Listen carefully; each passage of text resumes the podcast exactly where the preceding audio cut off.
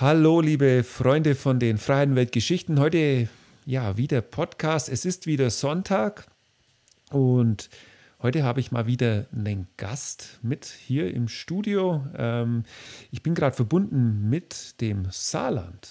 Und zwar ist sie richtig, ne? Und zwar mit Christian Mütter-Thies. Sag doch mal schnell Hallo. Ja, hallo aus dem schönen Saarland hier bei bestem Wetter heute an äh, Ostern, die Ostertage. Hallo in die, in die Runde. Genau, hallo äh, zu dieser Corona-Isolationszeit. Wir sind ja noch immer drin. Christian habe ich eingeladen und zwar, ich habe ja schon so viele, äh, meinen Podcast verfolgt, ich habe so viele Abenteurer mittlerweile interviewt, äh, ja, renommierte Referenten. Vor kurzem hatte ich den Romanautor, Musiker hat man. Ähm, aber ich habe eigentlich noch niemanden im Programm gehabt, der aus einer Leidenschaft heraus so richtig schön fotografiert auch. Ne? Das bist du ja. Du würdest sagen, Christian, um mal einzusteigen, du bist ein Naturfotograf, Tiere, Landschaften, das ist dein Thema und du magst es aus einer Leidenschaft heraus und ja, von Herzen. Kann man das so sagen? Das kann man wohl genauso sagen. Das hast du gut auf den, auf den Punkt getroffen. Ähm, ja, für mich ist es kein Business. Für mich ist es nicht äh, der Druck im Hintergrund, Geld zu verdienen. Es ist ein reines Hobby, wenn auch ein bisschen ein verrücktes Hobby inzwischen und ein bisschen mehr als normal. Aber ähm, ja, die, die, die Leidenschaft an der Fotografie, am Reisen, das ist das, was mich antreibt, immer wieder Neues zu machen. Genau. Ja. Ähm, also kurz, um es vorne wegzunehmen für die Zuschauer, wenn ihr diesen Podcast auf meinem Blog im Post hört, da könnt ihr mal runterscrollen. Dort gibt es ein paar Bilder von Christian zu sehen und guckt euch einfach mal die Bilder an von den Tieren, also Spinnen, Marienkäfer, ähm, irgendwelche Greifvögel und dann auch ganz schöne Bilder, da kommen wir später noch drauf. Äh, das, der, das Wort war mir nämlich neu von Seascapes also praktisch äh, Meerlandschaften auf ja. Deutsch. Äh, das habe ich zum ersten Mal gelesen auf deiner Homepage, dieses Wort. Und guckt da auf jeden Fall mal rein, liebe Zuhörer, und ähm, damit ihr einen Eindruck habt, von was wir jetzt hier reden und von welchem, sage ich mal, Qualitätsniveau wir hier unterwegs sind. Weil ich denke, wenn ich mir das so anschaue, und ich Du bist ja auch in verschiedenen Fotoclubs, du veranstaltest die Fotomission, ist ein, äh, für mich als Referent zum Beispiel so ein Ort, wo man hingehen kann. Das heißt, du kennst viele Fotografen, dann habt ihr noch Natur im Fokus, wo ihr Fotoreisen organisiert. Das heißt, du weißt schon, wo so, sage ich mal, das internationale Level ist, wenn es jetzt um das Thema Natur- und Landschaftsfotografie geht. Und das ist auch dein Anspruch an deine Arbeit. Genau, so. es ist äh, grundsätzlich ist es der Anspruch, ob der immer im Einzelfall zu erfüllen ist, das ist nochmal die andere Seite. Ähm, aber natürlich, äh, ja, ich habe da ein bisschen Einblick äh, in die Referentenszene, äh, wo du dich ja auch beheimatet fühlst. Äh, ich äh, bin Mitglied im Vorstand einem Fotoclub Freisen, das ist einer der größten in Deutschland. Ähm, ja, und dann habe ich halt noch mit Daniel Spohn, beziehungsweise Daniel Spohn ist ja da ähm, äh, der Chef bei Natur im Fokus. Ähm, er, wenn er mich braucht, bin ich da, also als Reisebegleitung, als äh, ja, auf den Workshops oder so. Und wir haben noch zusammen dieses Art for Earth Syndikat gegründet, irgendwann mal, äh, was so eine kleine Heimat ist für viele Natur- und Landschaftsfotografen, ähm, wo man sich auch mal im Real Life trifft, nicht nur auf Facebook, nicht nur Social Media. Ähm, genau, und da sind wir in vielen kleinen Baustellen unterwegs. Ähm, das letzte, was war das jetzt nochmal? So eine Community oder hängt ja. das mit Natur im Fokus zusammen? Nee, das ist so eine, so eine Community, das äh, Art for Earth Syndikat nennt sich das. Ähm, das haben wir irgendwie vor drei Jahren. Ähm, der Daniel, Nico Schütz, äh, noch ein anderer Kollege und ich äh, haben das zusammen gegründet im Prinzip. Und das ist nichts anderes als eine Community von Natur- und Landschaftsfotografen, die organisiert sich im Prinzip auf einer geheimen Gruppe auf Facebook Oha. Und, äh, ja, das ja schon immer, so Verschwörungstheoretiker und, oder was und, ist denn und da dann noch Syndikat, ne? Die Verschwörungsfotografen, was ist denn da los? Nee, aber das, das geht nicht anders, weil Facebook das irgendwie so, ähm, so macht und dann hast du halt, äh, haben wir es halt irgendwann mal hinbekommen, dass die Leute sich nicht nur dort treffen, sondern wir treffen uns auch einmal im Jahr mit einem großen Treffen hier bei, bei mir im Heimatort ja. kommen dann 60, 70 Fotografen von überall. Also wir haben Schweizer, Österreicher, äh, aus ganz Deutschland kommen die gefahren. Und das ist dann immer so ein wunderschönes Zusammenkommen von, von Fotografen, die alle dieselbe Denkrichtung haben. Und da wird dann ganz, ganz viel geklönt und gegrillt und so typisch saarländisch halt, alles so ein bisschen hemdsärmlich, aber super angenehm und super schön. Also es sind dann alles, dieses Art for Earth finde ich jetzt sehr interessant. Ähm, sowas ähm, muss man ja auch nach vorne bringen. Ihr, ihr wollt ja die schöne Seite unseres, also denke ich mal, es kommt aus dem Namen vor, zeigen mit euren Fotografien. Und das ist aber hauptsächlich an äh, Wildlife, Tier- und Landschaftsfotografen gerichtet. Genau. Also ich zum Beispiel als so Abenteurer, Globetrotter, Humanitarian, Fotografe wäre da ein bisschen fehl am Platz wahrscheinlich. Nee, fehl am Platz mit Sicherheit nicht, weil wir haben auch ganz viele, die aus der Reisefotografie äh, raus motiviert sind. Also wir haben ganz, ganz viele oder eigentlich alle, die dort drin sind, reisen auch unheimlich gerne.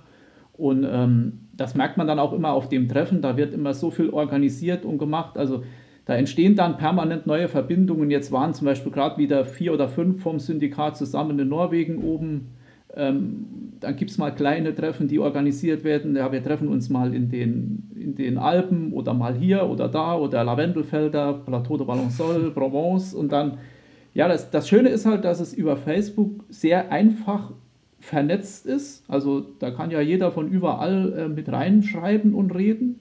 Und dass daraus aber auch wirkliche ähm, Treffen im wahren Leben entstehen. Ob da mhm. jetzt nur zwei Personen sich treffen oder ob eine 60, 70 Leute sich bei mir hier im Heimatort zum Grillen treffen. Das ist dann im ersten Moment egal, weil es ist dieselbe, dieselbe Schnittstelle halt, dieses mhm. Syndikat. Im Moment ist es halt schwierig, Corona, ne? auch diese Treffen sind nicht einfach.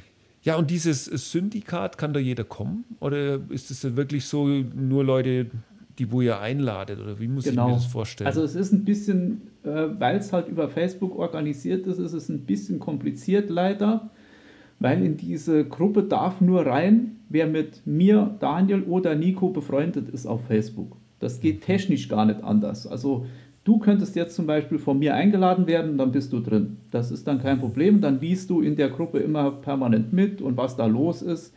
Ähm, das Einzige, was wir halt, wir passen schon so ein bisschen auf, das hört sich jetzt ein bisschen blöd an, aber wir passen ein bisschen auf, dass erstens mal der Ton in der, in der Gruppe äh, sauber gehalten wird, also was die Kommunikation angeht.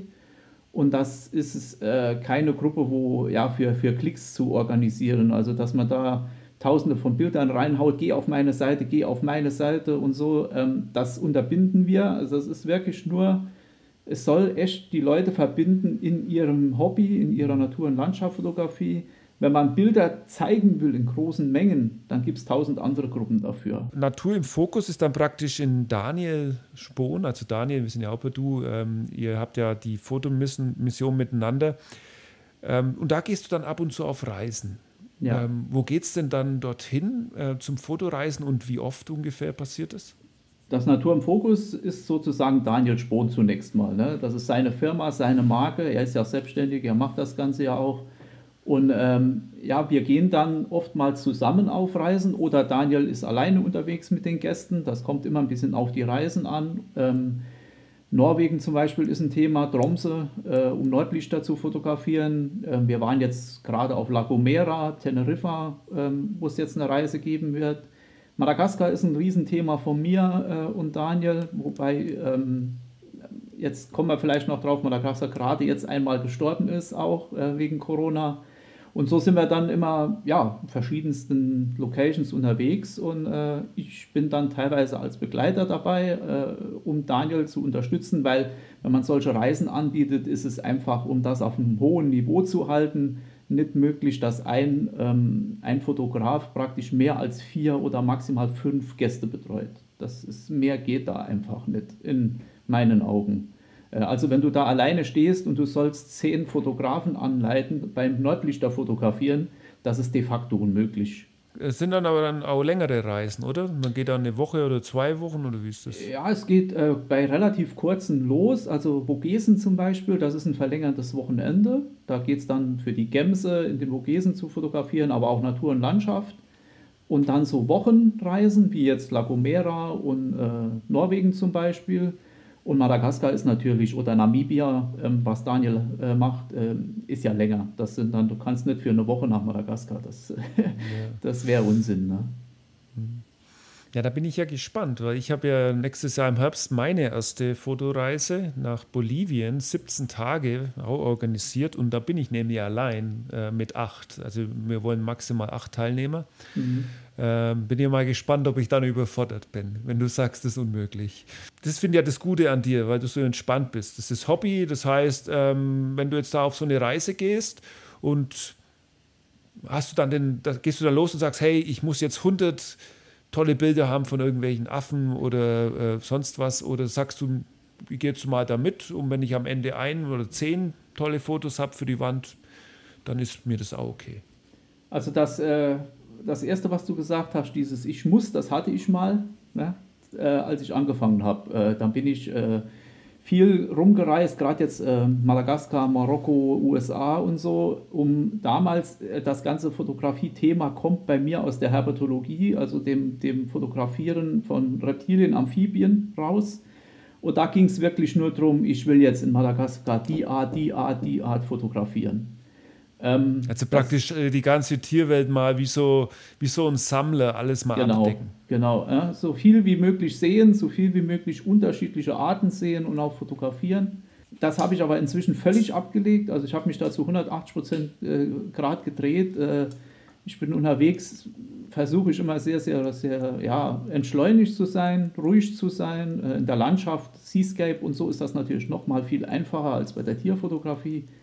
Aber es geht mir nicht mehr darum, jetzt unbedingt genau das Bild so und so zu machen. Ich lasse das so ein bisschen auf mich zukommen und äh, aus den dann entstehenden Situationen nehme ich natürlich das Beste raus, was irgendwie geht.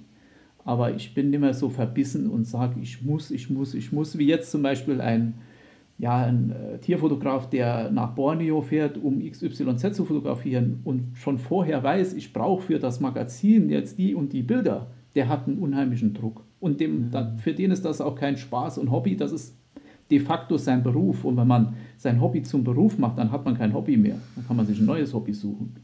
Aber, ja, das kann ich ne? ein bisschen nachvollziehen. Du kennst ja meinen Südamerika-Vortrag und äh, der lebt halt ich finde, er lebt ein bisschen genau von der Energie, weil ich damals eben los bin und ich war frei. Und ich hatte damals zum Beispiel, ich bin nicht losgefahren und habe gesagt, hey, ich will jetzt in dreieinhalb Jahren Vorträge halten. Überhaupt wollte mhm. ich ja eigentlich länger reisen. Jetzt hocke ich hier mit dir in Corona-Zeiten. Naja, anderes Thema. Auf jeden Fall die, die Stärke von meinem Vortrag, denke ich, ist eben genau das, weil man merkt, äh, bei mir sind es halt eben mehr die Menschen und so dieses Abenteuer und die Bergsteigerei, weil ich das gemacht habe, weil ich Lust drauf hatte.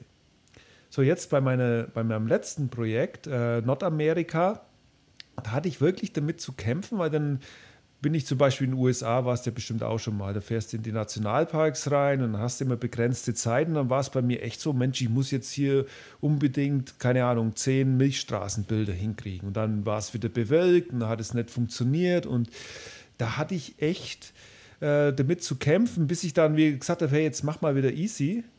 Und das kam, da äh, muss ich aber sagen, das kam erst in Kanada, Alaska oben dann, wo ich gesagt habe, hey, jetzt lass dich doch mal wieder treiben und puff, dann kriegst du aber die schönsten Geschichten. Dann kommt der Grizzlybär zum Beispiel raus und äh, du darfst ihn fotografieren. Und ja, das ist ein ganz wichtiger Punkt. Und ähm, das ist schön, wenn man die Fotografie als, als Hobby wirklich betreiben kann.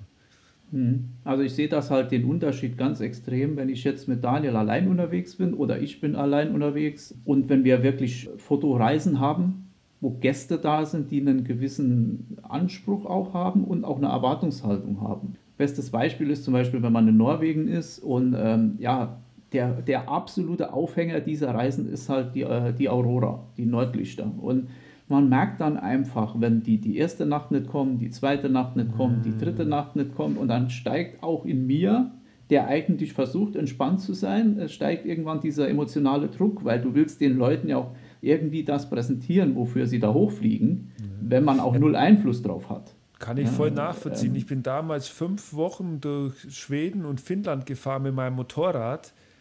Und liebe Zuhörer, ich hatte genau einen Tag, wo ich tolle Polarlichter hatte, aber auch nicht lang, vielleicht für eine Stunde.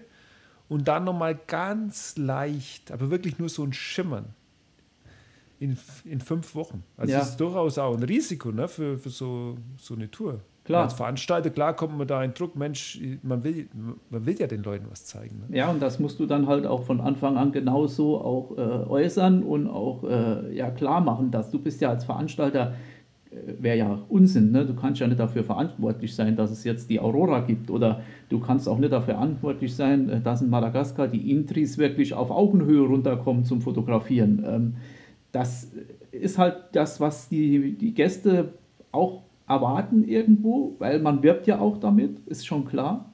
Aber ja, das ist dann so mehr schon der Punkt, wo auch ich dann merke, dass so ein bisschen Druck dann kommt. Ne? Man will das schon irgendwo dann auch abliefern. Ne? Ähm, wobei auf Reisen, wo wir dann als Scouting-Reisen allein unterwegs sind, wie jetzt auf La Gomera zum Beispiel, wo ich mit Daniel allein war, da ist man halt völlig entspannt, weil da druckt einem keiner die, die Uhr und es ist nicht um so viel Uhr Essen angesagt und das ist schon ja.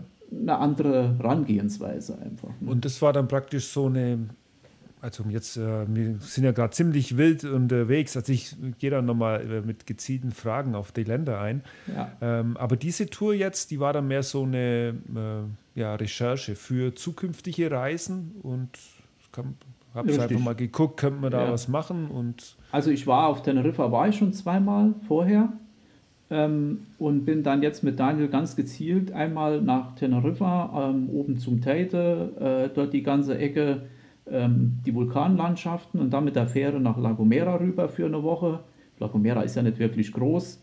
Und dann haben wir uns halt die ganze Woche La Gomera, die ganzen Strände, den Lorbeerwald und alles angesehen. Da machen wir uns unsere unsere Fotopunkte, Notizen, dass man halt, wenn man eine Reise dorthin anbietet, richtig gut vorbereitet ist. Du kannst keine Reise irgendwohin anbieten, wo du noch nicht warst. Das, das, das funktioniert einfach ja, ja, nicht. man guckt sich die Hotels an, man guckt, wo kann man essen gehen, äh, wenn schlecht Wetter ist, was ist Plan B, was ist Plan C. Und äh, das sind dann diese, ich nenne sie jetzt mal Scouting-Reisen, wo wir dann allein unterwegs sind und uns halt äh, die, die Gegend erarbeiten einfach. Ne? So, auf deiner Homepage, jetzt äh, haben wir ja ein bisschen praktisch gesprochen, äh, was du so magst, wo du drin steckst. Ähm, können die Zuhörer gerne vorbeischauen. Und auf deiner Homepage habe ich was gelesen, äh, ein Zitat von dir. Und das musst du mir mal erklären. Da schreibst du, oder ja, schreibst du, sagst du, ich fotografiere alles, was nicht mit mir reden kann. Ja, das war mir klar, dass das von dir kommt. Ja, ja aber das ist doch, äh, genau, da ist nämlich äh, genau der Unterschied zwischen uns zwei so ein bisschen. Als ich fotografiere schon auch mal gern, was nicht reden kann, aber ich habe meinen Hauptfokus da nicht drauf. Und ähm, ich glaube, das ist, äh, ich will jetzt mit dir ein bisschen so in die Richtung kommen, äh, ein reiner Landschaft, Naturfotograf. Ich finde, das hat ja was mit der Persönlichkeit zu tun, weißt? Das ist ja so, findet man dann Ruhe in der Fotografie? Ist man mehr vielleicht so ein introvertierter Typ oder äh, mehr so nachdenklich oder ähm, hat es was damit zu tun, nee, du interessierst dich eigentlich gar nicht für Menschen. Also das ist ja der einzige Punkt, dem, wenn ich mit jemand reden will oder muss, sind es halt Menschen, die ich fotografiere. Ansonsten sind es ja Gegenstände, Häuser, sonst was.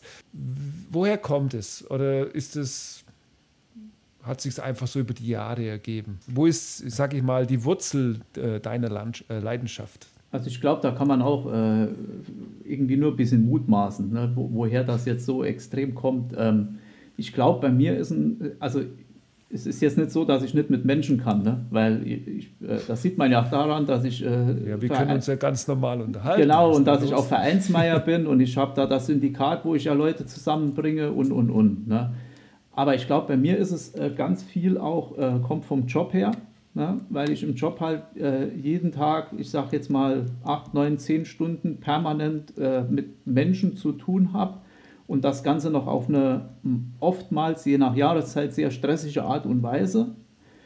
Und dann suche ich mir in der Fotografie oder in meinem Hobby einfach diese, vielleicht so den krassen Gegenpart. Die Entschleunigung, das Ruhige ähm, in der Natur, in der Landschaft. Und ja, für die Zeit, die ich dann am Fotografieren bin, brauche ich mich dann nicht mit jemandem zu unterhalten. Also ne, man hat dann einfach so, man ist in seiner eigenen kleinen Welt und man braucht nicht ähm, noch irgendwie emotional zu interagieren mit demjenigen, der da gegenübersteht, weil das erwartet ja jeder, jeder Gesprächspartner, jeder, wenn ich jemanden fotografiere, der will ja auch eine Rückmeldung irgendwie. Ne? Das, das ist ja nicht nur einseitig, man stellt sich ja nicht vor jemand und macht pop, pop, pop Bilder, sondern das, das gibt es ja immer eine emotionale Ebene. Und vielleicht ist das so ein bisschen der Punkt, wo ich ähm, für mich ja da nicht so richtig bereit dazu bin, ähm, immer nochmal dann auch auf diese Ebene zu gehen, sondern ja, vielleicht bin ich da so ein bisschen mehr der Typ, der lieber seine Ruhe hat und äh, in der Fotografie dann so ein bisschen sich zurückzieht und entschleunigt kann, kann ich mir nur so zusammenreimen. Ne? Auf der anderen Seite muss ich sagen, jetzt, wenn ich jetzt in, äh, ab und zu, gerade jetzt in Madagaskar, auf Märkten bin und dort natürlich dann auch Menschen fotografiere, so ist es ja nicht. Ne? Aber äh, ich kenne ja auch jetzt dich und deinen Vortrag und äh, deinen Workshop, den du bei uns gegeben hast. Das ist ja einfach ähm, auch eine, ja, eine ganz andere Herangehensweise, wie du dann mit den Leuten schon interagierst, wie du sie ansprichst und ja, erstmal diese Nähe aufbaust das muss man auch können und wollen. Also wenn ich auf so Menschen zugehe, da, da beißt halt was. Und das ist eben genau der Unterschied. Da muss man so eine innerliche Hürde überspringen. Und die Sache ist die, wenn ich das dann manchmal hinkriege, dann sind es halt immer tolle Erlebnisse und ich habe am Ende halt dann eben so eine Fotografie. Und das hat man halt bei Tieren und Landschaften nicht.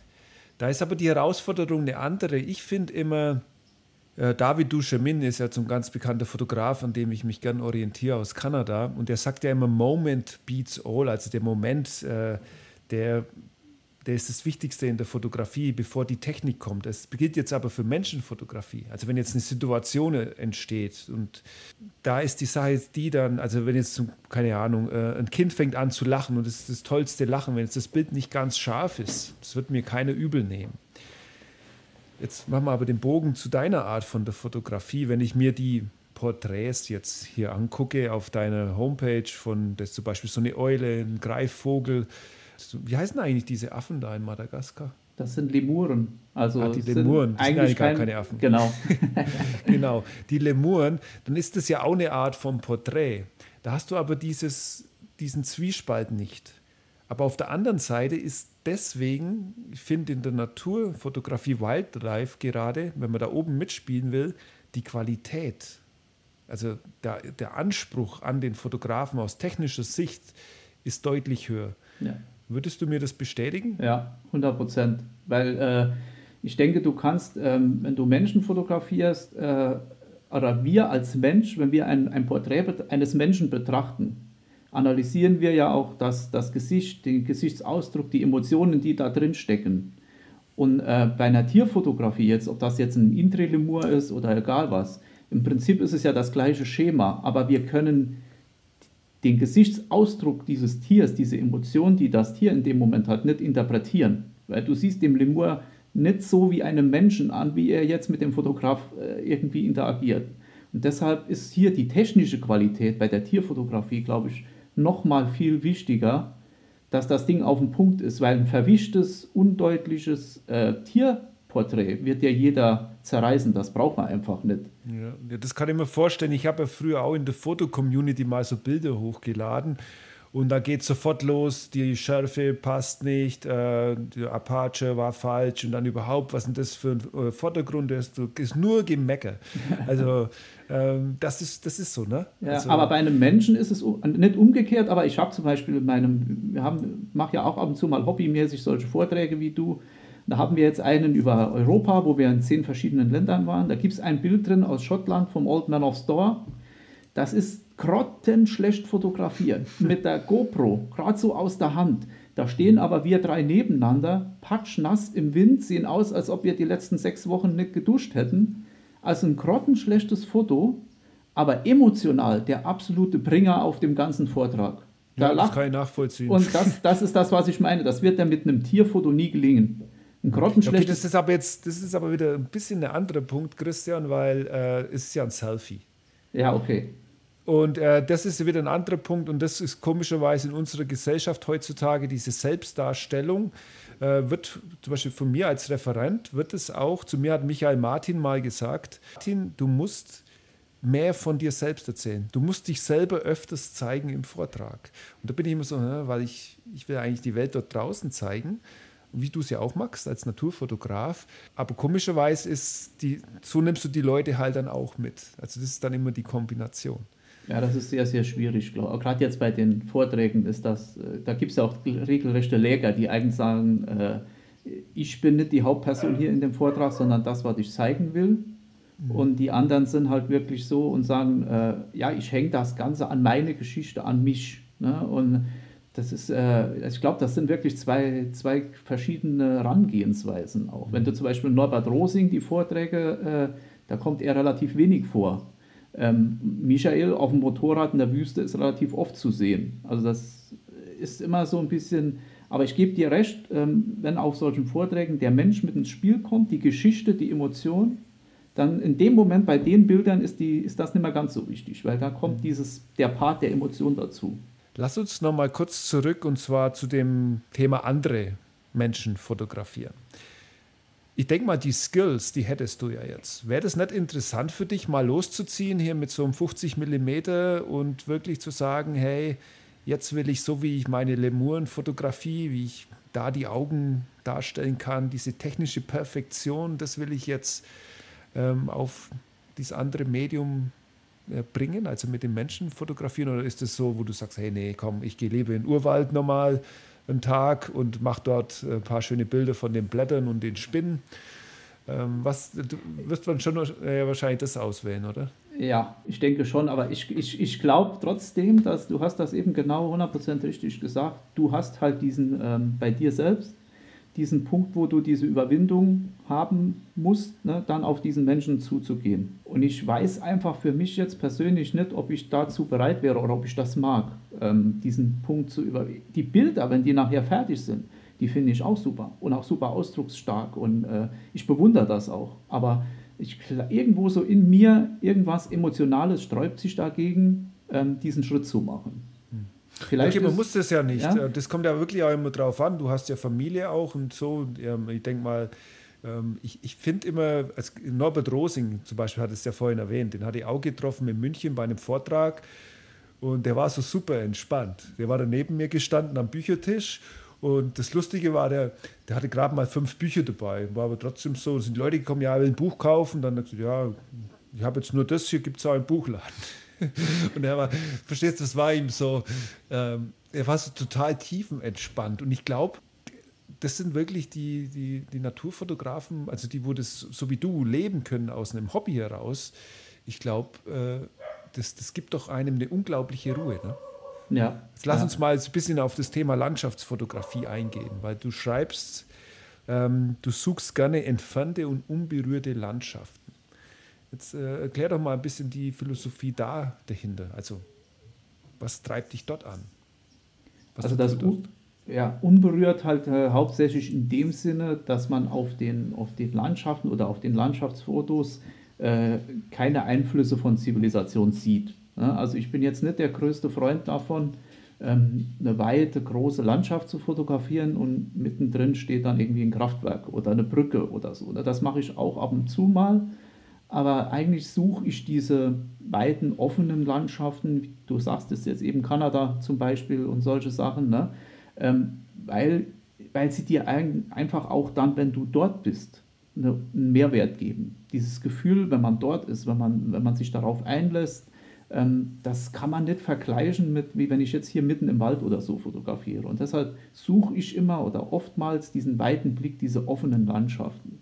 Und das Ganze dann, wenn es geht, halt relativ ursprünglich. Also ohne große äh, Einfluss durch äh, Landwirtschaft oder sonst irgendwie was. Ne? Spielt da Wandern, Bergsteigen sowas auch eine Rolle? Wandern ja. Also wir sind dann natürlich auch relativ äh, oftmals dann halt äh, mit dem Rucksack noch, wo man dann zu der vom Punkt A zur Location muss. Oder wir haben jetzt zum Beispiel in Madagaskar hatten wir bei dem letzten Aufenthalt auch eine eine Viertagestour durch so ein, ähm, das Antringitra, das ist so ein kleines Gebirge dort in Madagaskar gemacht, äh, wo wir dann mit Zelten halt unterwegs waren, wo wir da durchgewandert sind. Ähm, Bergsteigen in dem Sinne eines Bergsteigers, äh, bin ich ganz ehrlich, im flachen Saarland äh, bin ich dann nie dazu gekommen, das zu lernen. Ähm, tut mir auch irgendwie, ja, ich, ich würde das sau gern mal machen, muss ich sagen, aber ich kann es einfach nicht. Und ich glaube, Bergsteigen, das ist auch sowas, wenn man es nicht kann, dann sollte man das auch nicht machen, mal einfach so äh, aus der Lameng. Ne?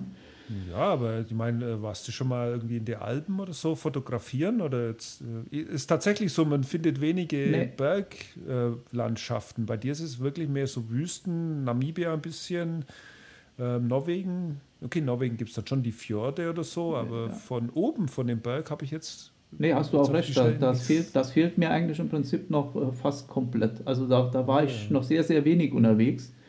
Ähm, ich bin aber auch keiner. Ähm, muss ich sagen, der jetzt sagt, oh, ich stelle mal mein Auto hier unten ab, ohne mich groß vorzubereiten und ich äh, weiß nicht, ob ich es kann, gehe ich mal auf die Zugspitze hoch oder so. Ähm, so bin ich so halt auch nicht. Ne?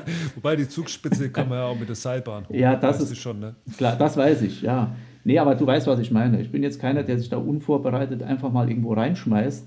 Ähm, aber gerade der Punkt, ähm, der interessiert mich noch unheimlich und der wird, äh, also hier jetzt Chamonix oder Deutsche Alpen, irgendwo die Ecke, wird in den nächsten Jahren mit Sicherheit mal irgendwie angegangen. Ähm, war da wahrscheinlich dann mit, mit den Jungs irgendwie zusammen. Ja, aber du brauchst auch die Berge nicht, weil du hast ja deine Seascapes. So, ja. jetzt erklär mir doch das bitte mal. Ich habe das zum aller. Ist das wirklich ein Begriff, der wo im Umlauf ist? Ich habe das noch nie vorher irgendwo ja. anders gelesen. Also ich sage jetzt mal, äh, unter den Leuten, die Seascape machen, äh, ist das dann ein Begriff. Äh, das ist nichts, also ich weiß auch nicht, wann ich den das erste Mal gehört habe, das ist ein paar Jahre irgendwie her. Das ist eigentlich nichts anderes als Landscape halt umgelegt auf, äh, ja, wenn du am Meer bist, auf gut Deutsch. Ne? Also alles, was am Strand, am Meer äh, etc. stattfindet. Und ähm, ja, da kann man sich ja echt austoben. Und diese Seascape-Fotografie, das ist so im Prinzip das, was sich bei mir in den letzten zwei, drei Jahren rauskristallisiert hat das ist im Prinzip das, was mir aktuell jetzt wirklich am meisten Spaß macht und am meisten auch gibt von der Fotografie her. Hat viel mit Langzeitbelichtung zu tun, ne? Kann ich mir vorstellen, so Wellen und dann ist das wahrscheinlich auch gar nicht. Äh, du genau. kannst gerne auch ein bisschen so in die, in die Technik eingehen. Können wir auch noch ein bisschen über Technik also, philosophieren. Also, klar, das muss man ja erstmal lernen, wie viel, was, ob jetzt, äh, keine Ahnung, ein Bruchteil von einer Sekunde richtig ist, Belichtungszeit, oder brauche ich fünf Sekunden? Und dann kommt es auf die Wellengeschwindigkeit an und lauter so Sachen muss man sich einen Kopf drüber machen, oder? Genau, also beim Seascape ist es halt so, wenn du jetzt das äh, technisch siehst, also als allererstes geht es mal da los, dass du eine Location haben musst, äh, wo das überhaupt funktioniert. Sprich, du musst erstmal gucken, äh, wo gehe ich wann hin. Ne? Also Sonnenauf, Sonnenuntergang, äh, Ebbe und Flut nicht vergessen, das ist nämlich auch noch äh, gar nicht so ohne. Und ähm, ja, dann bist du halt dort einfach unterwegs und es geht dann oftmals dahin, dass man beginnt, sich an diesem Strand zu orientieren und fängt dann an, wie du sagst, mit verschiedenen Belichtungszeiten zu spielen. Ne? Weil das Wasser verhält sich ja je nach Belichtungszeit immer sehr, sehr unterschiedlich. Wenn ich jetzt von, einem, von einer Situation eine, eine sehr kurze Belichtung mache, friere die Welle ein, ne? dann, hat sie, dann siehst du sie so, wie du sie eigentlich mit dem Auge siehst. Ich kann mich aber auch genau an der gleichen Stelle hinstellen mache noch eine, einen Filter, meinetwegen einen tausendfachen Filter davor, äh, verlängere, also klaue dem Objektiv Licht, dadurch muss ich die Zeit nochmal deutlich verlängern, dass ich eine saubere Belichtung kriege ähm, und mache dieselbe Situation mit 30 Sekunden oder mit einer Minute oder mit fünf Minuten. Und dann habe ich halt ein ganz, ganz weiches Wasser, einen ganz, ganz weichen Himmel mit ziehenden Wolken oder sowas. Und das ist eigentlich ähm, ja, der, der, dieser große Spielplatz in der, in der äh, Seascape-Fotografie, weil du kannst halt gerade mit, mit Belichtungszeiten unheimlich viel verschiedene Sachen an genau der gleichen Location machen. Das reizt mich immer so ein bisschen. Und richtig in die Wellen stürzen tust du dich aber nicht. Also wie jetzt so die, die, es gibt ja Surfer und da gibt es auch Fotografen von Surfen, die, die sind ja die ganze Zeit dann im, im Meer und also wirklich, da sieht man ja absolut Hammerbilder von, was, wo die wirklich in der Welle drin ja. sind, das, das wäre nee. dann zu viel. Nee, das habe ich mir, also das ist ja auch immer so eine Sache von Ausrüstung. Ne? Ausrüstung und auch dann im, im Kontext das Geld etc. pp. Ähm, aber ich glaube, das wäre auch nicht so richtig meins. Ähm, das muss man, glaube ich, auch ganz, ganz lange lernen, bis man das so drauf hat wie die Jungs. Das ist ja auch alles, ne? Wann geht wo die Sonne unter, wie brechen sich die Wellen? Das muss ja alles passen. Das sind ja nie zu. Ich glaube, da musst du auch ne? die, die Freunde haben. Genau. Da brauchst das, du jetzt auch äh, die Leute, die wo halt Surfer sind, wo du sagst, hey Kumpel, heute ist die Sonne gut, äh, lass mal in die Wellen gehen. Also genau. Das, kannst ja nicht einfach da rausschwimmen und dann irgendwelche, also das wird nie funktionieren, da musst du Teil von so einer Community sein. Das denke ich auch. Also das, äh, klar, die Bilder sind cool. Äh, ich, man kann natürlich so teilweise vom Strand, je nachdem, wo die Sonne untergeht, auch mal so brechende Wellen mit von hinten rosa oder so, das geht dann mhm. schon mal. Aber jetzt explizit das, äh, nee, das, das habe ich mir noch nicht, noch nicht äh, angetan, sage ich jetzt mal. Ne? Wie steht es eigentlich mit Wasserfälle? Magst du gern Wasserfälle fotografieren? Ja, das mache ich auch relativ oft. Also hier jetzt gerade, äh, wir haben schon einige äh, in der Nähe im Pfälzerwald da oben die Ecke. Aber wenn es dann Richtung Schwarzwald geht, äh, da fahr, fahren wir auch schon mal gezielt hin für so ein Wochenende oder so. wo Gesen hat schöne Wasserfälle. Ja, und wenn wir dann unterwegs sind, äh, überall wo es geht natürlich auch. Ne? Also Wasserfälle bin ich, glaube ich, äh, nach den 18 Monaten in Brasilien ich brauche keine Wasserfälle mehr sehen in meinem Leben. Es ist bei mir wirklich so, wenn ich so eine Wanderung mache und manchmal sind da Leute bei, hey, wir müssen zu dem Wasserfall und ich, oh Mann, ey. Also das ist mir dann egal, ob der 100 Meter hoch ist oder äh, so ein kleines Tröpfchen ist. Ich habe da äh, total die Begeisterung dafür verloren. Mhm. Ähm, und dann, also ich tue mir da echt schwer. Ich, mir, das ist genau der Gegenteil von dir zu mir. Wenn ich jetzt bei so einem Wasserfall stehen würde und ich müsste den jetzt fotografieren, dann ja, Filter, ich kann das natürlich auch. Mhm. Ist ja kein, im Endeffekt kein Hexenwerk. Ähm, aber es langweilt mich echt. Es langweilt mich echt. Ich glaube, ich habe in meinem Vortrag Südamerika ein einziges Bild von dem Wasserfall. Das war in Venezuela. Da sitze ich so und da habe ich sogar Langzeitbelichtung gemacht. Ähm, das steht dann genau ganze fünf Sekunden da im Vortrag. okay. War Wahnsinnsaufwand. Hey, da bin ich drei Tage gewandert, um dorthin zu kommen. Ja, ähm, ja nee. Ja, ja, gut, das ist halt, äh, Gott sei Dank sind wir nicht, sind wir nicht alle gleich. Ne? Ja, nee. Das wäre ja langweilig. Ist, ne? Aber deswegen ist das so interessant, habe ich ja einleitend gesagt, mal ja. mit jemandem zu äh, reden, der da noch richtig Lust hat an der Materie. Ja, du beschäftigst dich mit vielen kuriosen Sachen. Was ist denn nochmal ganz kurz auf die Tierwelt einzugehen? Jetzt haben wir ja Landschaften, Seascapes wichtig. Jetzt würde mich mal interessieren, was ist denn so dein Lieblingstier? Also ich finde ja ganz ehrlich gesagt, meine Favoriten sind so die Insekten, also diese Makroaufnahmen irgendwie, weil da sieht man manchmal so ganz neue Universen. Mhm. Aber was ist denn praktisch dein Lieblingstier oder Tiergruppe? Also wenn du mich jetzt fragen würdest, wenn ich morgen irgendwo hingebeamt werden könnte zum Fotografieren von Tieren, ne, äh, von denen, die ich schon fotografiert habe, wären es ganz klar die Lemuren in Madagaskar. Also okay. vor allem die Intris, äh, aber auch die Varis. Das sind, also auch von der, ja, wie die sich einfach bewegen, wie die auch im Wald dann äh, unterwegs sind und äh, das, das gesamte Konzept rund, rundum ist einfach für mich, äh, da könnte ich äh, tagelang verbringen und dann die, die Tiere dort fotografieren. Ähm, es gibt mit Sicherheit auch noch, äh, sage ich jetzt mal, Tiere, die ich selbst noch nicht fotografiert habe, die aber einfach mal unfassbar reizen würden, wie jetzt zum Beispiel ein Eisbär oder sowas. Ne? Ähm, das wird natürlich unheimlich reizen, aber von dem, was ich schon gemacht habe, wären es echt die Lemuren in Madagaskar. Mhm. Ja, ich wäre jetzt ohne Corona bei den Polarbären tatsächlich. Ja. Ich wäre jetzt in Innu, äh, Inuvik oben in Kanada und da hatte ich Freunde gemacht, noch weiter oben Tuktoyaktuk zu so einem ähm, ja, Ureinwohner, kann man sagen, und der wollte mich mit rausnehmen zu ja. den Polarbären. Aber okay, jetzt ist es halt, kommt ganz hinterlistig dieses Virus daher. Ja. Kannst du mal versuchen, hast du schon mal ein Coronavirus fotografiert? nee. Nicht so leicht. nee. Das Makro reicht nicht. das heißt, die Lemuren wären dein Thema. Ähm, wie ist es eigentlich, wenn du nach Madagaskar gehst? Also ich kenne das halt oft so im Ausland, dass es dann so Tiere irgendwo gibt, aber dann gehen auch extrem viele Touristen dort genau hin. Das heißt, es mhm. schadet der Natur in gewisser Weise ja auch. Also wenn das zu viel an Tourismus wird, ähm, wie empfindest du das? Ist das was Negatives oder findest du dann schon nur, dass du sagst, hey, das ist, es ist unberührt und das weiß auch nur ich und das erzähle ich auch niemand weiter? Ähm, also das kenne ich ja viel von, gerade im professionellen Bereich, von Natur- und äh, Wildlife-Fotografen, dass die niemandem mehr irgendwelche GPS-Daten oder sonst was geben. Mhm. Weil in dem Moment, wo das auf Instagram kommt und es geht viral, dann kommen die Masse der Touristen und machen praktisch was Schönes kaputt. Da steht man ja als Fotograf in der Verantwortung. Ja, auch als klar. Hobbyfotograf. Ja. Das macht überhaupt keinen Unterschied. Also, ähm, ja. Wie siehst du das? In der Tierfotografie an sich ist das natürlich ein riesengroßes Thema. Vor allem allerspätestens dann, wenn es um Arten geht, die noch sehr, sehr selten geworden sind oder die sogar kurz vor dem Aussterben sind oder solche Sachen. Ne? Jetzt ist es natürlich in Madagaskar nochmal ab, also könnte man eine ganze Stunde nur über Madagaskar reden, weil das, diese Insel ist der Schmelztiegel irgendwie von allem, was so auf der Welt passiert. Ähm, ich kann dir nur mal so eine Zahl sagen. Zum Beispiel ist es in Madagaskar so, dass nur noch, man, man weiß es nicht genau, aber dass wahrscheinlich nur noch 5% der gesamten Primärvegetation Madagaskars überhaupt steht. 5% von dem, was mal da war. Und selbst ja, defensive Wissenschaftler sagen, dass wahrscheinlich in 50 Jahren nur noch ausschließlich die Nationalparks übrig sein werden. Alles andere ist abgeholzt auf der Insel. Mhm. Ähm, jetzt ist es natürlich die Situation, man fährt dorthin, um diese Intris zu fotografieren. Man weiß auch, wo die Intris sitzen. Die sitzen nämlich in einem großen Nationalpark an Alamazotra.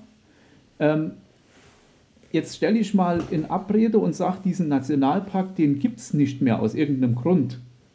Dann gebe ich dir Brief und Siegel, dass dieser gesamte Analamanzotra-Wald mit dem daneben liegenden Mitsinjo-Gebiet in zehn Jahren weg ist.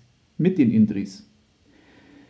Dieses Schutzgebiet gibt es aber nur, weil die Leute dorthin gehen, weil sie die Wiesen reinbringen, weil dort ein gewisser Tourismus stattfindet. Wenn es das nicht mehr gibt, deshalb ist jetzt auch die Riesengefahr, die ich sehe mit Corona in Madagaskar, ähm, geht es ganz, ganz, ganz schnell auf der Insel.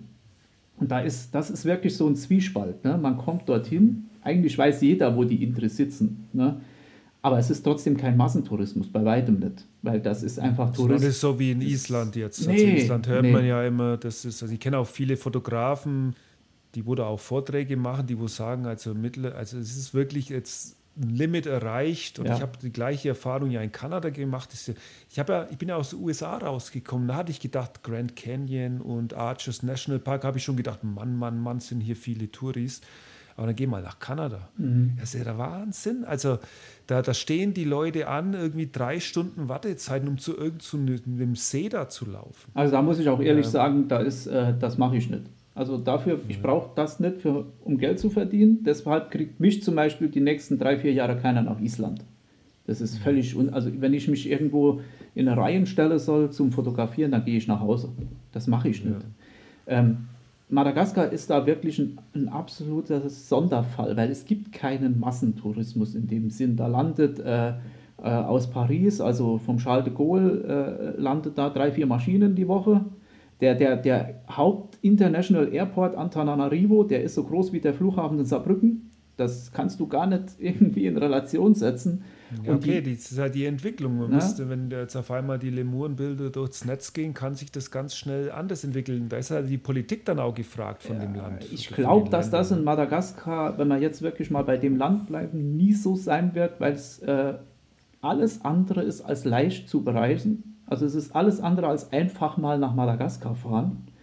Ähm, und weil es halt noch ein paar, sage ich jetzt mal, Fallstricke gibt, wo viele Hobbyleute oder auch diese typischen Instagrammer, die nach Island zum, zum Wasserfall fahren, äh, wenn die hören, es gibt auf Madagaskar in verschiedenen Ecken noch die Pest, es gibt Typhus, du brauchst äh, diverse Impfungen, ähm, dann sind da schon mal 80 Prozent von denen sind weg.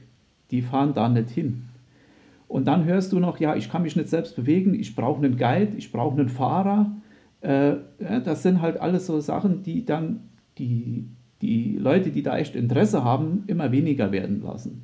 Und deshalb, ich kann mir in Madagaskar kaum vorstellen, dass es da einen Massentourismus gibt. Das kann ich mir kaum vorstellen. Mhm. Aber trotzdem hättest du jetzt Angst, wenn diese wenigen Touristen, die vergleichsweise wenige wenn diese nicht mehr kommen, dass dann die Schutzgebiete kein Geld mehr bekommen. Ist das nicht, äh,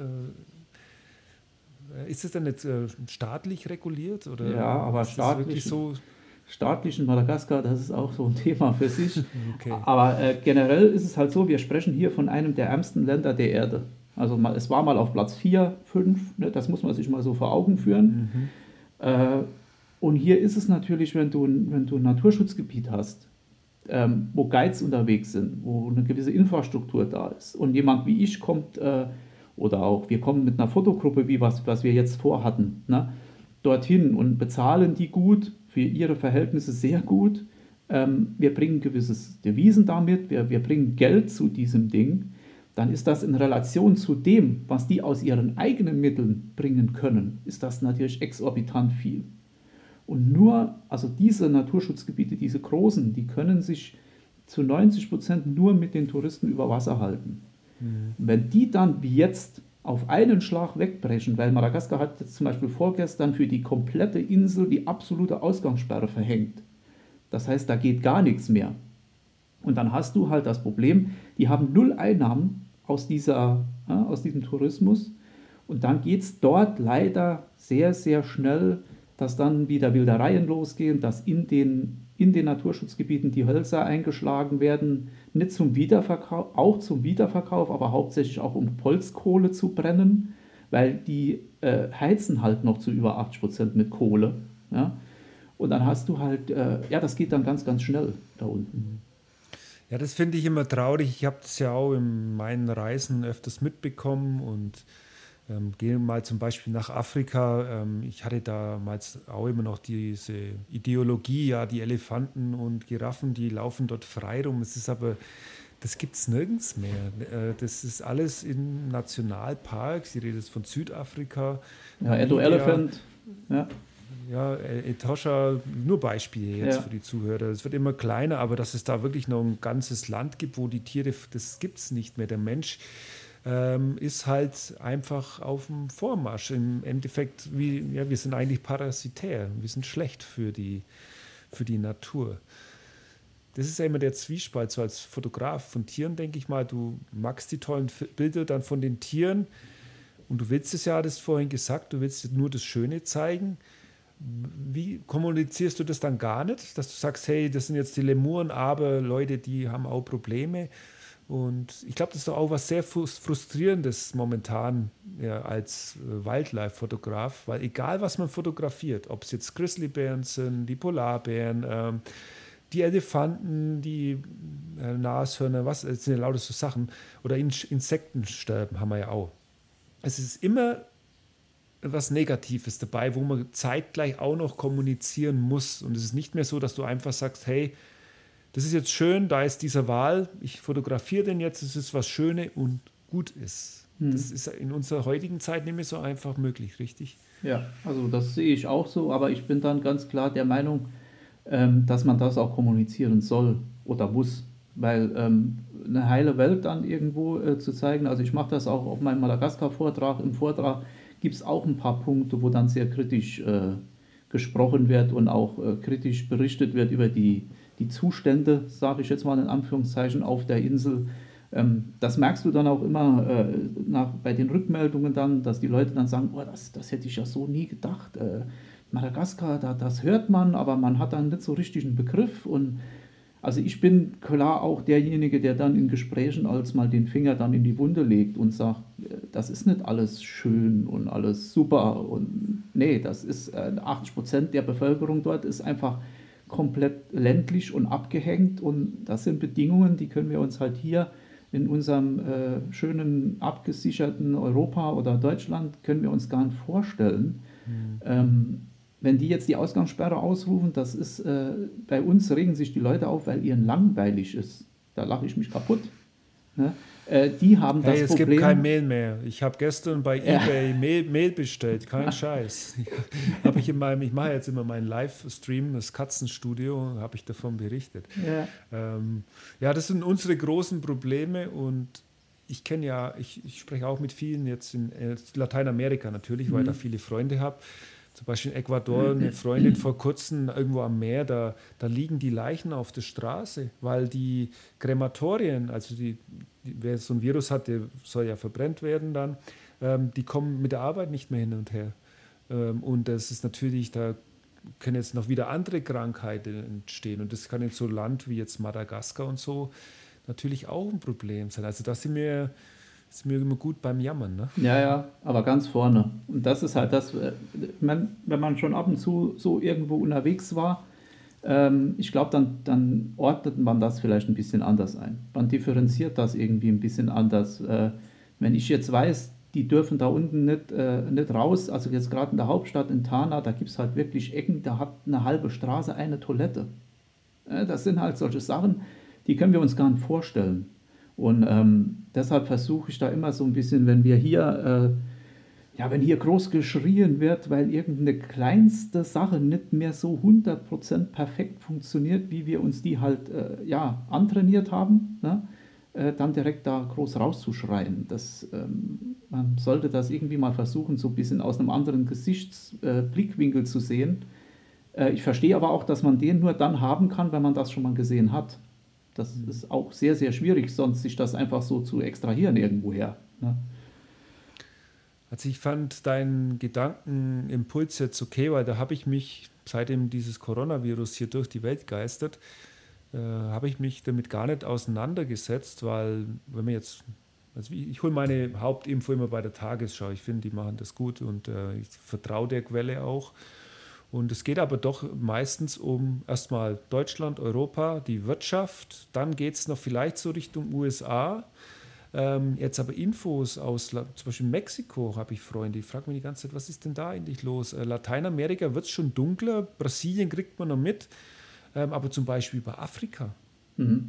Es kommt äh, eigentlich in, da musst du wirklich suchen und dann, selbst dann findest du nur immer so brüchleweise irgendwas. Und ich habe zum Beispiel vor kurzem auch einen Freund angeschrieben in Johannesburg unter, unten und ja, die haben auch Ausgangssperre und bei denen ist ja wirklich so, die haben dann wirklich Probleme mit dem Geld. Ähm, was du sagst, hey, die Kriminalität lässt nach, was was Gutes ist. Ähm, aber der Gedankenpuls von dir ist ja der andere. Ja, was ist eigentlich mit unserer Natur und der, der, ja, der Tierwelt und zwar in globaler Sicht? Also ist das Virus jetzt eigentlich gut? Zum Beispiel, dass jetzt die Grizzlybären im Denali Nationalpark, hey, keiner hier von diesen komischen Menschen, die können sich jetzt entspannen oder kann das dann auch, ich kann mir jetzt gut vorstellen, im Amazonas oder so, da ist jetzt frei, verstehst du, jeder redet nur über Corona, da kann man noch ein paar Bäume mehr abhacken, kriegt im Moment eh keiner mit. Ja, das wird, das ist halt äh, je nachdem, wo du bist. Ähm da hast du aber auch keine Infos jetzt kon konkret. Das ist alles nur so Gedankenspielereien oder so, weil ähm, über sowas wird einfach gar nicht berichtet im Moment. Ne? Nee, ich habe halt das Glück oder das, äh, dadurch, dass ich ja schon ein paar Mal da unten war, dass ich halt, halt ein paar Leute auf der Insel kenne, die halt dort sind und ja, Facebook ist halt weltweit unterwegs und da kann man sich auch mal austauschen mit äh, ja, jemand, der in Tana wohnt ne, oder der in äh, Morondava wohnt. Und dann, dann kriegt man halt schon ab und zu Infos direkt von dort. Ne? Äh, die du hier aus der Presse oder so niemals äh, rauskriegen wirst. Das ist eh so mein Haupt, also ein großes Bedenken von mir ist auch, dass wenn wir hier irgendwann mal das Ding nochmal im Griff haben, und da bin ich eigentlich sehr optimistisch und 100% sicher, dass das kommen wird. Ich äh, bin kein so Schwarzmaler oder irgendwie, jeder Taubenzuchtverein hat ja heute irgendeine Verschwörungstheorie im Hinterkopf. Äh, das, da, da bin ich ganz weit weg davon. Aber äh, ich habe so ein bisschen die Bedenken, wenn das hier in Europa nochmal im Griff ist, dass dann dieser ganze Aktionismus direkt nochmal wegbricht. Wenn wir es hier für uns im Griff haben, machen wir nichts mehr. Und wie du jetzt sagst, äh, Chile, Bolivien, Afrika, Madagaskar, das wird vergessen werden. Die lassen wir einfach liegen. Also politisch. Ja, das glaube ich nicht. Da bin ich das, gespannt. Also da bin ich. Ja, ist halt die UN, das sind Politik natürlich gefordert. Ähm, äh, naja, ich bin schon auch ein bisschen so der Meinung, man muss erstmal, äh, verstehst du, es ist wie im Flugzeug. Äh, wenn das Flugzeug abstürzt, dann musst du dir erstmal selber die Maske aufsetzen, dann kannst dir jemand helfen. Das heißt, ähm, von dem her ist es ja schon, ich als Bayer jetzt, ne? bei uns der Söder ist ja nach vorne, und aber um nur ganz, ganz kurz politisch zu werden. äh, ich fand es okay, äh, ja. ganz klar lassen wir das. Wir wollen ja, wir sind ja bei der Naturfotografie. Ähm, wir haben jetzt sehr viel über Madagaskar geredet. Ähm, und ich habe schon gemerkt, das ist deine große Leidenschaft. Ich hoffe, du kannst noch ganz oft dorthin reisen und ich, vielleicht gehe ich ja mal mit. Das ja. wäre mal cool. ähm, bis ich aber nach Afrika komme, das war eigentlich für dieses Jahr geplant, da vergeht auch noch mal ein Jahr. Vielleicht, wäre ja cool. Ne? Ich finde immer cool, wenn sich solche Kontakte ähm, äh, ergeben. Ne? Wir haben uns ja vor einem Jahr kennengelernt, jetzt podcasten wir und in einem Jahr fotografieren wir dann ohne Corona die, die Lemuren und alles andere Schöne dort unten. Jetzt zum Abschluss will ich nochmal auf was, und das habe ich auch gefunden auf deiner Homepage. Du suchst auch oft die Wildnis vor der Haustür. Geh doch da mal ganz kurz noch drauf ein. Ähm, und ja, Du hast schon gesagt, du magst auch Vorträge, hast einen Vortrag über Europa. Also das heißt, du bist nicht nur immer nach weit weg orientiert, sondern es können auch mal die kleinen Dinge sein. Zum ja. Beispiel auf deiner Homepage magst du auch Tröpfchenfotografie. Ja, das, das ist ja jetzt gar nichts mit Natur anderes, zu tun. Ne? Das ist was ganz anderes. Ja, nee, ja. aber es ist ja was, wo man äh, auch zu Hause macht. Ne? Ja, genau. Und dann ist diese Wildnis vor der Haustür wahrscheinlich auch sowas, ja, wenn, wenn ich gerade mal nicht groß weg kann wegen meinem Beruf, dann suche ich mir praktisch jede Freizeit und mache da was. Genau, also wenn wir jetzt das Wildnis vor der Haustür auf, aufnehmen, das ist halt ganz einfach so ein Begriff dafür, ähm, dass man halt nicht immer ins Flugzeug steigen muss oder nicht immer äh, weit weg muss, um äh, irgendwie äh, Natur und Landschaft zu fotografieren. Und ähm, du sagtest eben, die Insekten zum Beispiel äh, äh, gefallen dir ganz gut ähm, ja, die, die du da aufgezählt hast, die sind halt alle von hier. Also es ist ja jetzt nichts, wo man groß in die Welt muss, um einen, einen Marienkäfer oder einen Schmetterling zu, zu fotografieren. Und das mache ich halt auch schon ganz. Also gerade gestern Abend jetzt zum Sonnenuntergang äh, war ich hier nochmal bei uns in der Ecke unterwegs, äh, habe noch ein paar Schachbrettblumen gefunden und die versuche ich dann ins Gegenlicht zu setzen und solche Sachen. Das ist so ein bisschen hier direkt auch äh, ja, in der näheren Umgebung, ähm, wo ich dann schon ab und zu mal auch unterwegs bin. Ne? Und das Europa-Ding, das ist ein Vortrag von, von, den darf ich halten, weil die anderen zwei nicht auf die Bühne wollen. Aber der Vortrag an sich äh, beinhaltet Fotos von drei Leuten, von Alois Saal, Nico Schütz und mir. Und da haben wir alle zusammengeworfen und waren dann in der Summe insgesamt in äh, zehn Ländern Europas, wo wir oft zusammen waren, aber auch mal einer alleine. Und so sind wir dann von, äh, von La Gomera bis Tromsø praktisch Italien, Schweiz, Frankreich, Spanien unterwegs und zeigen dann aus jedem dieser Länder so, aber alles Natur und Landschaft ähm, Fotografie. Das heißt, äh, so grob geschätzt, das Hälfte oder sogar mehr von deinem Portfolio ist wahrscheinlich Deutschland. Äh, ihr seid nahe Frankreich, so ein bisschen Saarland, genau. wo es so schön flach ist. ja. Ähm, da magst du so die meiste Arbeit dann doch noch. Ja, ich bin schon sehr klar, weil ich ja im normalen Berufsleben äh, drin bin und habe halt normal meinen Urlaub. Und äh, dann macht man logischerweise allein von der Zeit her schon mehr hier in der Gegend, was man gerade so mit dem Auto noch erreichen kann, als dass man dann groß äh, auf Reisen unterwegs ist. Ne? Wie jetzt zum Beispiel du, der jahrelang da unterwegs ist, ähm, das ist eine ganz andere jetzt ja leider nicht äh, Nummer. Na, jetzt im Moment nicht, aber du hast das, du hast das schon mal gemacht. Ne? Ja. So, eine Sache noch, und ich weiß nämlich, dass die Frage kommt, äh, wenn sich Fotografen bei uns verirren in diesem Podcast, dann wird die Frage kommen, welche Kamera verwendet ein Christian Mütterties? Ganz kurz, äh, Ganz äh, weil das interessiert auch mich persönlich. Wie gehst du denn dann los, wenn du jetzt die Spinnen hier bei uns im Gras fotografieren willst? Also inzwischen mache ich es so, dass ich, wenn ich jetzt die Spinnen hier bei uns zu Hause im Gras fotografieren will, ähm, nehme ich die 80D mit, also Canon, ne, ähm, mache ein Makro da drauf oder äh, ja, irgendwas in die Richtung und nehme gezielt das Equipment mit, was ich brauche, um das hier zu fotografieren. Wenn man auf Reisen geht, äh, kommt es nochmal ganz extrem darauf an, wohin. Aber im Prinzip ist es immer, also ich bin Canon-User äh, seit schon von ganz von Anfang an und äh, ich weiß nicht, irgendwie bin ich emotional nicht bereit dazu, mir da irgendwie was anderes anzutun, ähm, weil ich auch nicht so der Technik-Freak bin. Äh, ich äh, hasse es, äh, stundenlang mich mit Technik aufhalten zu müssen, äh, wenn ich eigentlich schon fotografieren könnte. Und da die Canon mir in Fleisch und Blut übergegangen ist, auch von der Bedienung her, äh, wird es da wohl auch dabei bleiben. Und ja, auf den Reisen wie jetzt Madagaskar ist natürlich ein ganz anderes Equipment dann dabei. Das kommt halt immer so ein bisschen drauf an, was man macht. Das ist sehr schön kurz zusammengefasst. Ich habe schon gemerkt an der Reaktion, oh Mann, jetzt wieder Technik reden. Nee, nee, so schlimm ähm, ist es ähm, nicht, aber. Äh. nee, es ist ja bei mir auch so. Ich, äh, ich halte manchmal Vorträge und dann komme am Ende und dann, hey Martin, was für eine Kamera hast du? Und ich so, ja, es ist halt eine kleine Nikon. Weil die Fotografie, das kannst du jetzt zum Ende von dem Podcast nochmal bestätigen, die kommt viel mehr aus dem Herzen und äh, ja, das Auge oder wie man eine Situation fühlt, finde ich immer. Also es ist so, wenn man glücklich ist an dem Ort, wie zum Beispiel du jetzt im, am Meer, in Namibia, äh, Norwegen, sonst wo, ähm, wenn man sich dort glücklich fühlt, dann werden die Bilder auch gut. Und was, ob jetzt das eine Canon, Nikon und äh, Smartphone ist, das spielt dann meistens gar keine so große Rolle. Nee, das ist völlig egal. Also solange nicht die Technik äh, so überhand nimmt, dass sie dir äh, das Fotografieren erschwert und dass du da die Lust dran verlierst, ist es völlig egal, was du für eine, für eine Kamera in der Hand hast. Ne? Also da bin ich fest davon überzeugt, wenn, wenn ich mich wohlfühle und das macht mir Spaß, was ich da mache, dann ist es egal, ob das eine Fuji, eine Nikon, eine Sony oder egal was ist. Äh, man muss das Ding halbwegs beherrschen, dass man das festhalten kann, was man in dem Moment zeigen will und fertig. Da bin ich fest von überzeugt. So, wann ist denn, jetzt kannst du noch ein bisschen Werbung machen für dich. äh, Madagaskar ist ja ausgefallen wegen Corona, da wärst du jetzt wahrscheinlich unterwegs. Ähm, aber was ist denn dann so dein nächstes größeres Projekt, dass du wieder unterwegs bist? Oder, ey, keine Ahnung, ich fotografiere jetzt erstmal, keine Ahnung, die Meißen oder sonst welche Vögel bei uns in der Gegend. Oder Rehe, Hirsche gibt es ja auch ne? im Saarland. Ja, gut, jetzt im Moment ist es halt äh, aufgrund der Situation, der Gesamtsituation alles ein bisschen schwierig, da große Pläne zu schmieden. Äh, ich würde sogar jetzt, genau jetzt im Flieger sitzen, von Tana zurück zum Schalter. Genau heute? Jetzt im Moment würden wir im Flieger sitzen. Also wir wären auf dem Rückweg, genau.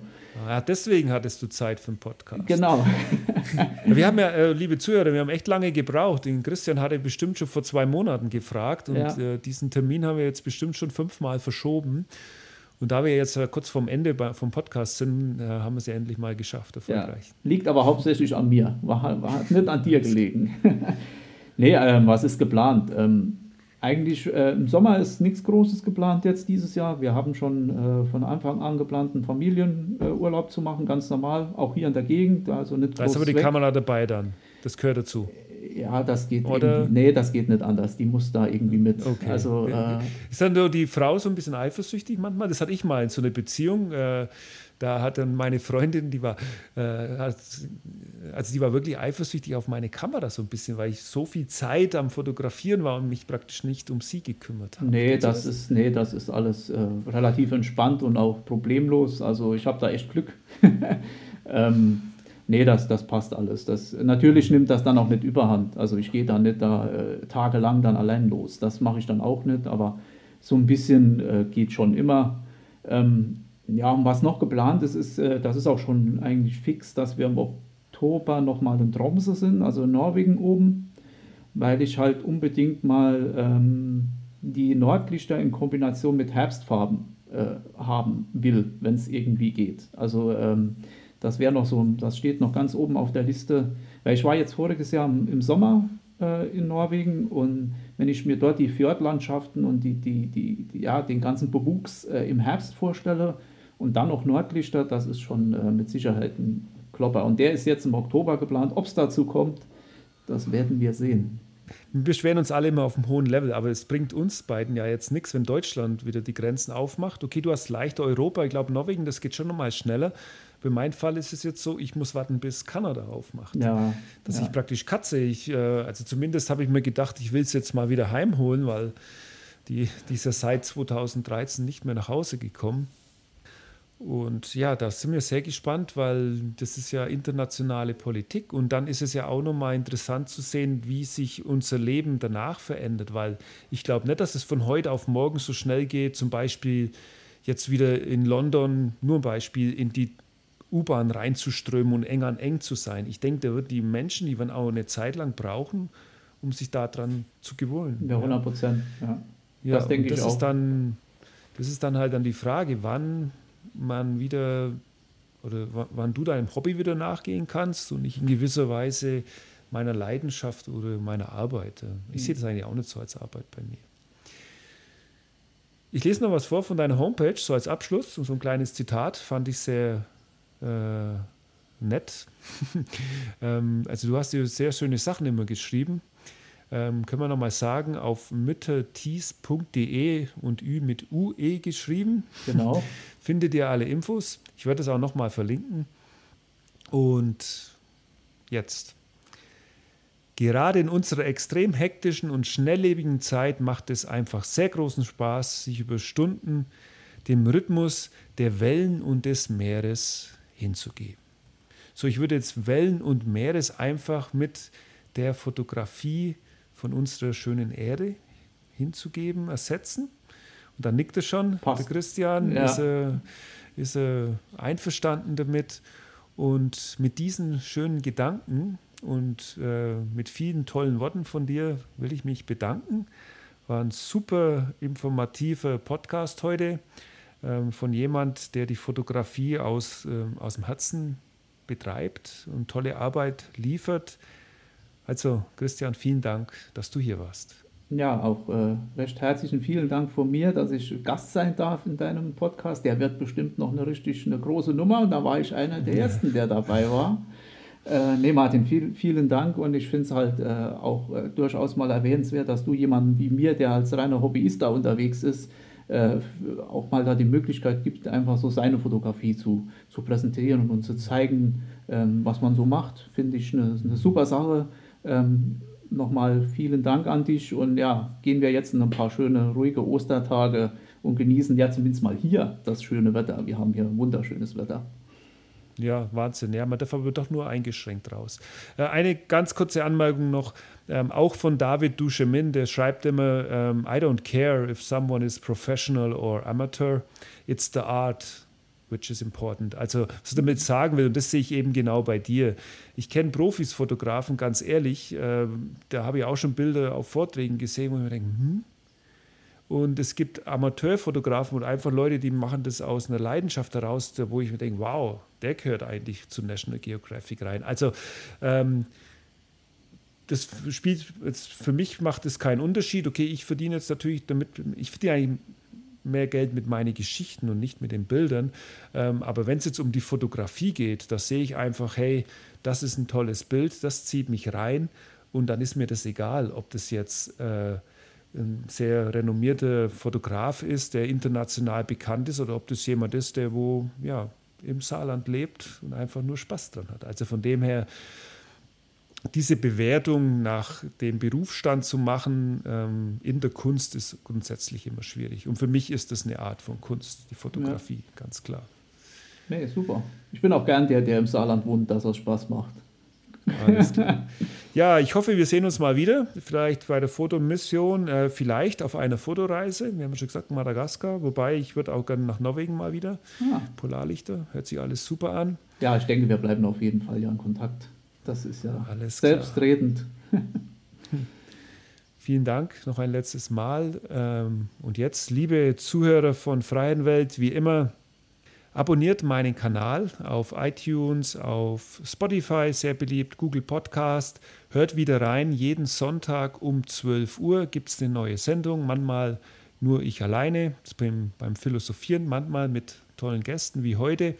Und ein Hinweis noch, die freien Weltgeschichten sind werbefrei. Ich will das auch so belassen. Wer natürlich Lust hat, mich zu unterstützen, kann gerne ähm, im Blog freienwelt.de in der Seitenleiste alle Infos dazu finden. So, in diesem Sinne, ich wünsche euch was, habt einen schönen Tag noch und bis zum nächsten Mal. Euer Martin. Tschüss. Tschüss. So.